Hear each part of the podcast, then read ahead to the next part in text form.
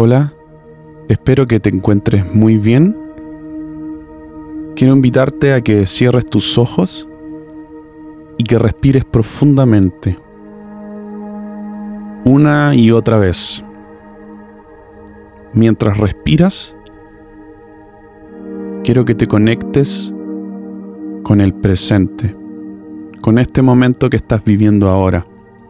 Vas a dejar de lado el futuro y el pasado porque el presente es un regalo de Dios.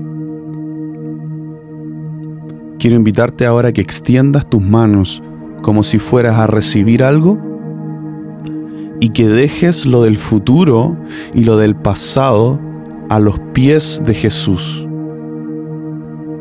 Deja estas preocupaciones a los pies de Jesús y recibe lo que Dios quiere darte ahora en este momento. Recíbelo.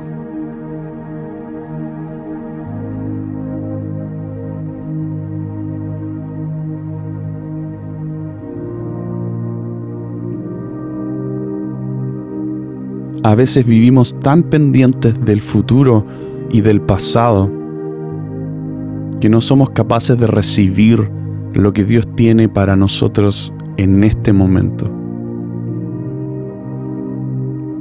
Padre, danos tu provisión para hoy y enséñanos a vivir el día a día contigo.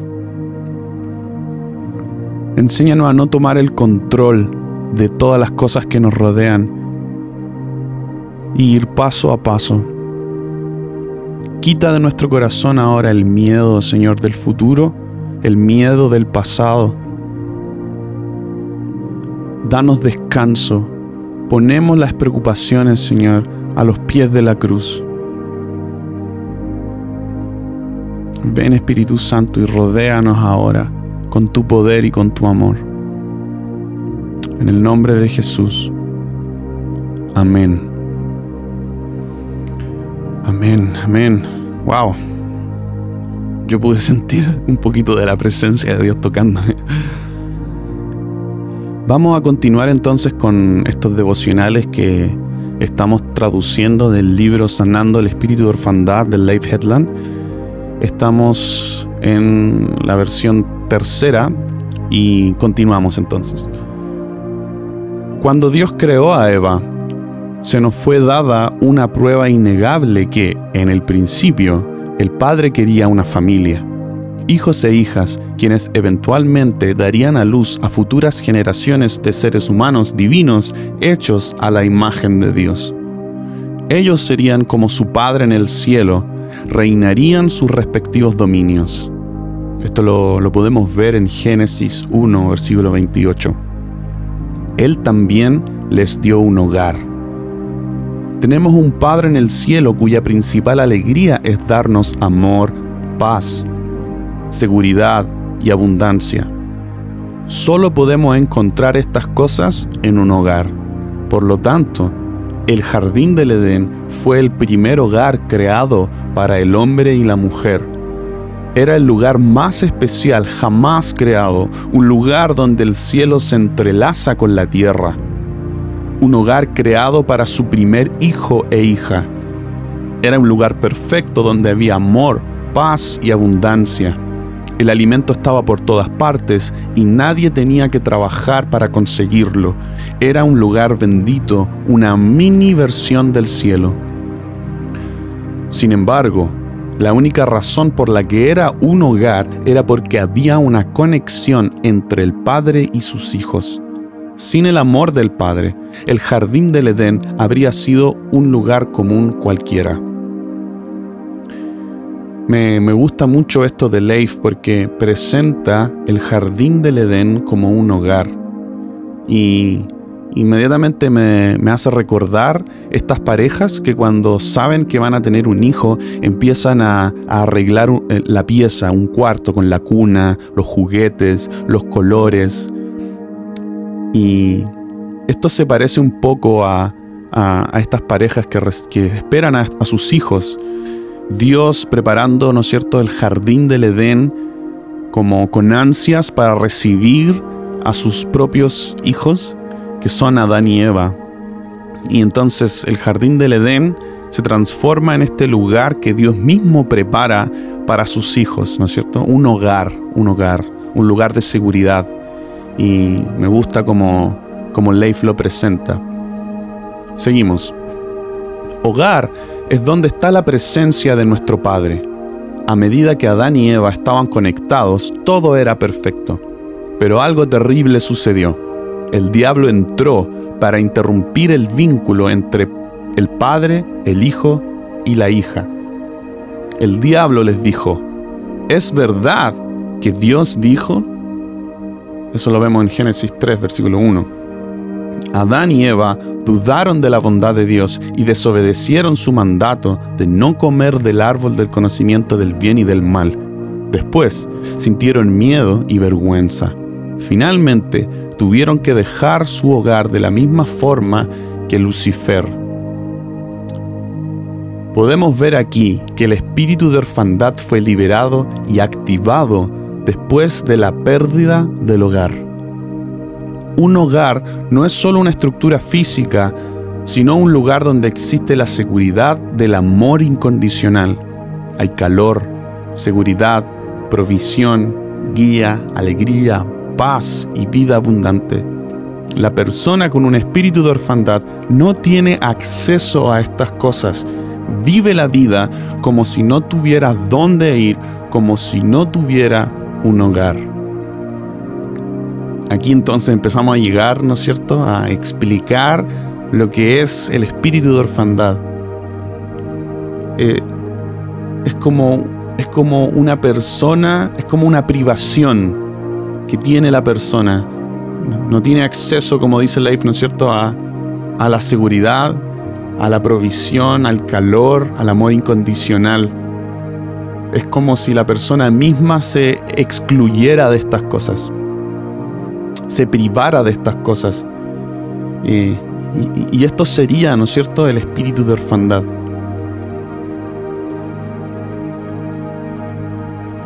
El espíritu de orfandad no puede ser expulsado, no puede ser forzado a salir de nuestros sistemas, solo puede ser sanado.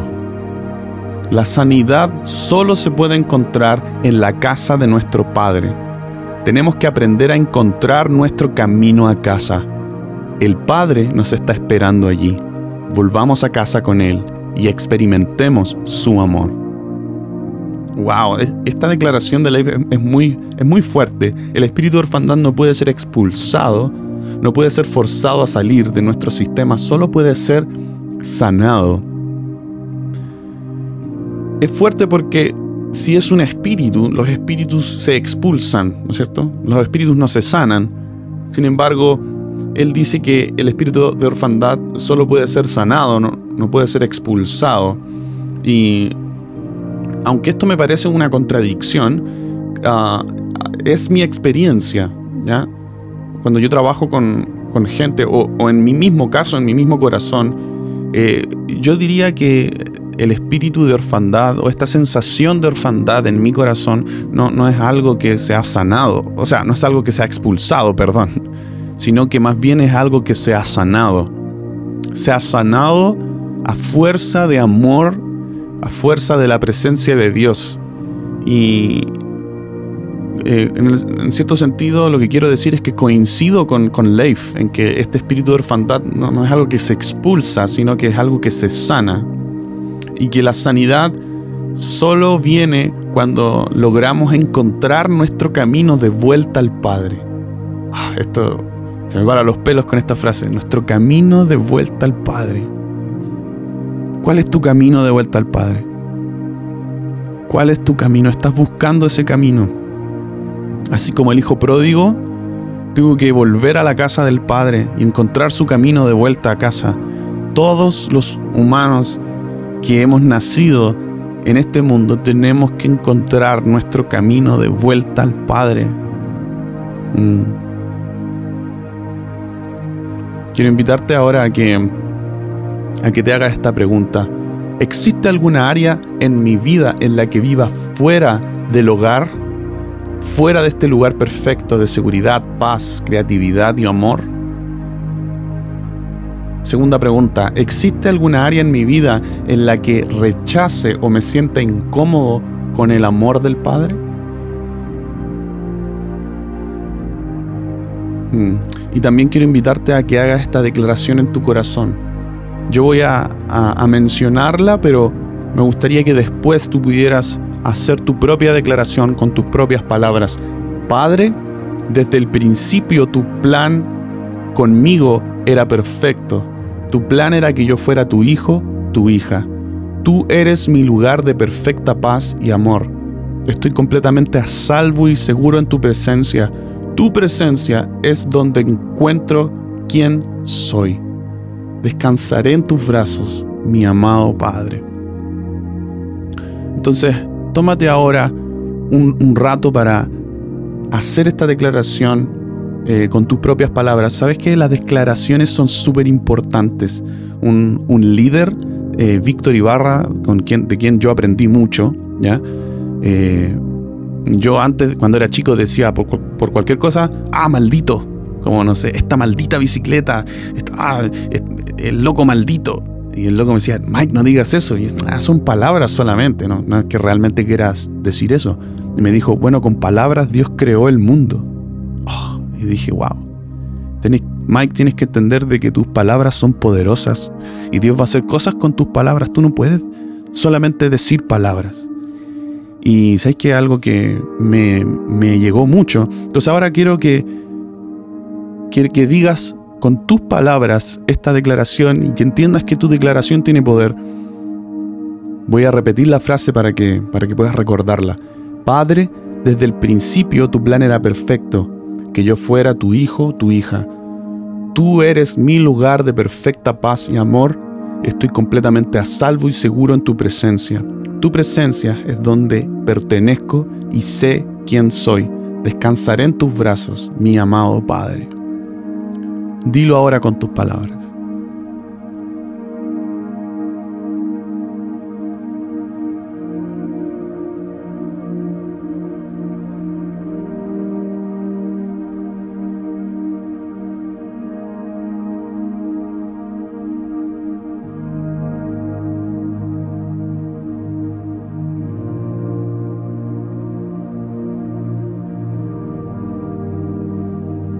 Ojalá hayas encontrado tu propia manera creativa de decirlo. Si no, tienes mucho tiempo a solas con Dios para hacerlo. Esto sería toda la sesión de hoy. Espero que, no hayan sido meras palabras, em, sino que haya podido lograr hacer, hacer tu mente reflexionar y tu corazón también em, crecer y avanzar en abandonar este, este espíritu de orfandad. Gracias Dios por lo que tú estás haciendo en nosotros y llévanos de vuelta a tu hogar, Padre, en el nombre de Jesús. Amén. Nos vemos en, el en la próxima sesión. Chao, chao.